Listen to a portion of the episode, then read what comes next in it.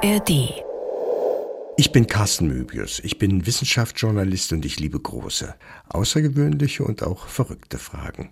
Heute, wie ist das Leben entstanden? Wenn ich mit einem Glas Rotwein so am Meer sitze, dann denke ich manchmal darüber nach, wie das alles angefangen hat, wie damals auf der Erde das Leben entstanden ist im Ozean. Und ich denke auch daran, dass wir aus dem Meer kommen und vielleicht, dass es daran liegt, dass wir so gerne am Strand sitzen und dem Rauschen der Wellen zuhören.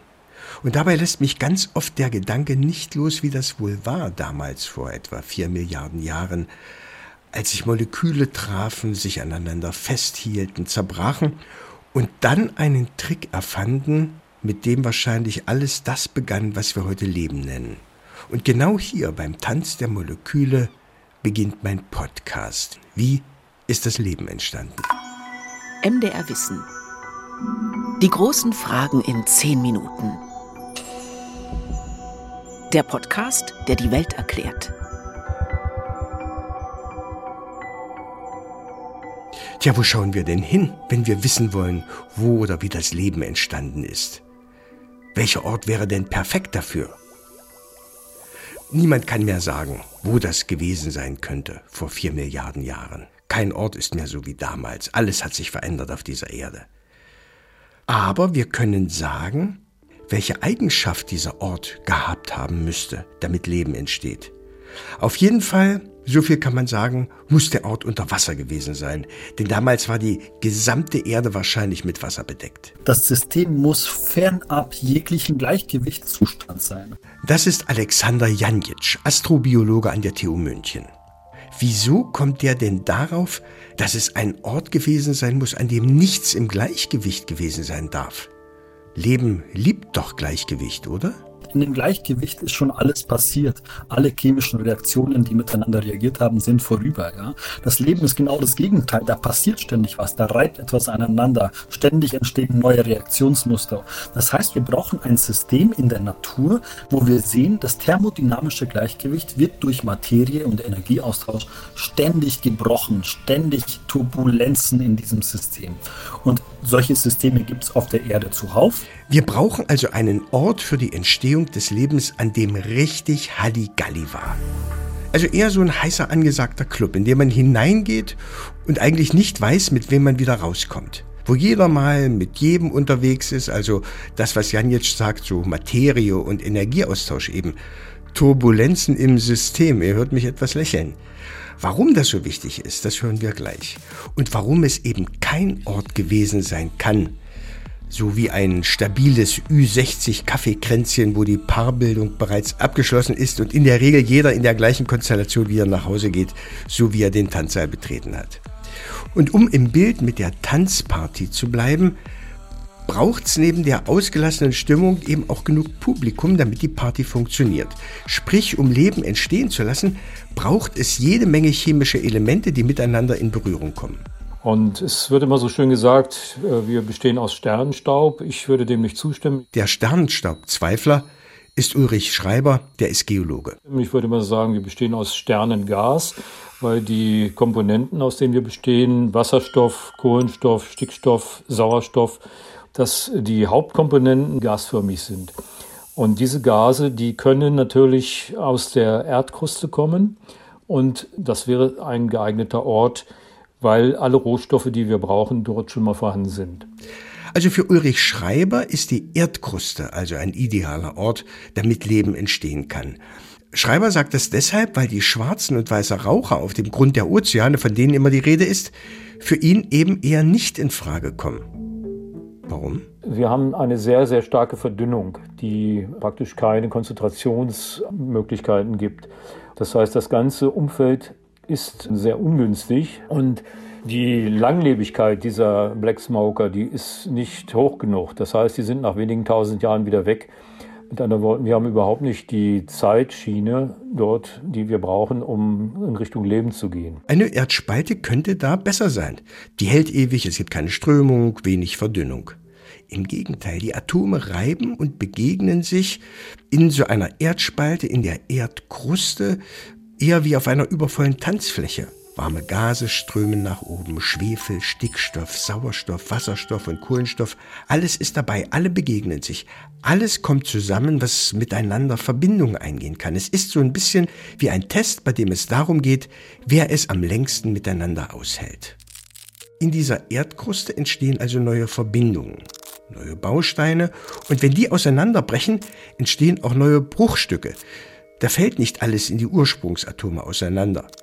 Da gibt es also Bruchstücke, die vorher noch nicht da waren. Und die werden wieder Bestandteile von neuen Verbindungen.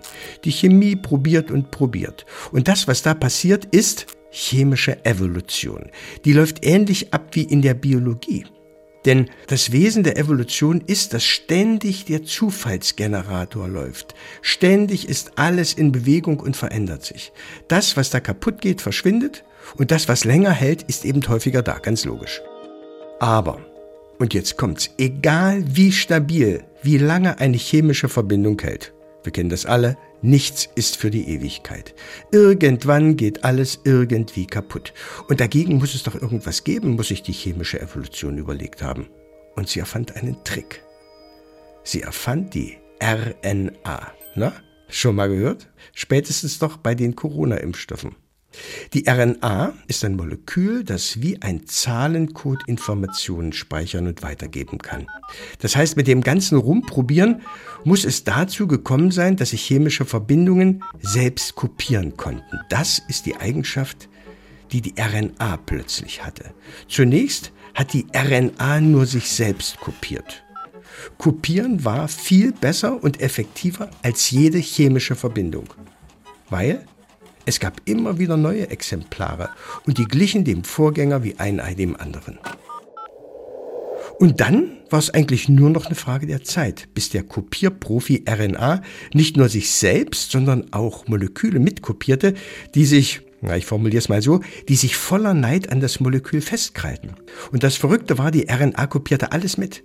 Die kopierten chemischen Verbindungen wurden also immer komplexer. Und komplexere Strukturen bedeuten auch immer neue Andockstellen für andere, weitere, neue chemische Verbindungen. Und die wiederum bringen dann neue Eigenschaften in die Gemeinschaft, in die chemische Verbindung mit, erklärt Schreiber. Und wenn Sie das hochrechnen über Millionen Jahre, waren Moleküle dabei, die Funktionen einnehmen konnten, und Voraussetzung war immer, dass gleichzeitig eine RNA gebildet wurde, die diese Information gespeichert hatte. Und dann konnte diese RNA immer wieder abgelesen werden und diese Funktionsmoleküle immer wieder neu gebildet werden. Das ist eigentlich die Voraussetzung. Wenn wir sonst Eintagsfliegen hätten, die würden nichts bewirken. Es muss immer dafür gesorgt sein, dass die Ketten in gleicher Form nachgebildet werden konnten. RNA, das muss das entscheidende Molekül gewesen sein. Und unmöglicherweise entstanden RNA-Moleküle gleichzeitig an vielen Stellen der Erde. RNA als einfache Form der DNA unseres späteren Erbguts. Und diese Bestandteile, die führen uns, wenn wir die unterschiedlichen Zellen untersuchen, zum Ursprung, zum Beginn des Lebens. Alles Leben funktioniert auf dieser Erde ähnlich. Und letztendlich können wir dann einen Stammbaum des Lebens zeichnen, der zu diesen ersten Molekülbildungen führt. Vielleicht war die RNA nicht der einzige Mechanismus, der zu Leben geführt hat. Aber die RNA-Methode, chemische Informationen in einem Molekül auf eine bestimmte Art zu speichern, der hat sich letztlich durchgesetzt. Und diese Varianten haben sich dann, weil sie eben das gleiche Betriebssystem hatten, die RNA oder die DNA haben sich dann eben untereinander verstanden. Das hat funktioniert, dass man sich miteinander synchronisiert hat. Die sind also wahrscheinlich ineinander aufgegangen. In der DNA, die heute in jeder Zelle vorhanden ist und durch die wir das Leben auf einen gemeinsamen Ursprung zurückführen können. Vor etwa vier Milliarden Jahren.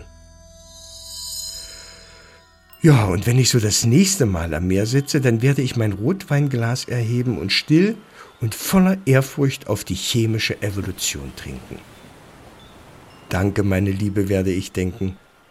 Du hast es möglich gemacht, dass ich jetzt hier sitze und den Arm um meine Frau lege. Aber ganz ehrlich, so beeindruckend und nachvollziehbar ich diese Theorie finde, wie sich Atome und Moleküle zu lebenden Verbindungen gefunden haben, und was dann genau passiert sein muss. so unzufrieden bin ich auch damit. Mir fehlt, wenn ich ehrlich bin, das Mystische, irgendwie das besondere Element bei der Entstehung des Lebens.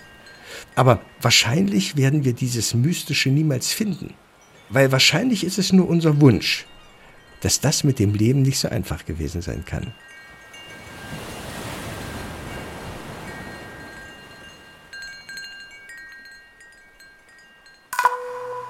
Die großen Fragen in zehn Minuten. Ein MDR Wissen Podcast von und mit Carsten Möbius. Redaktion Caroline Dörner. Produktion Evelina Badowska.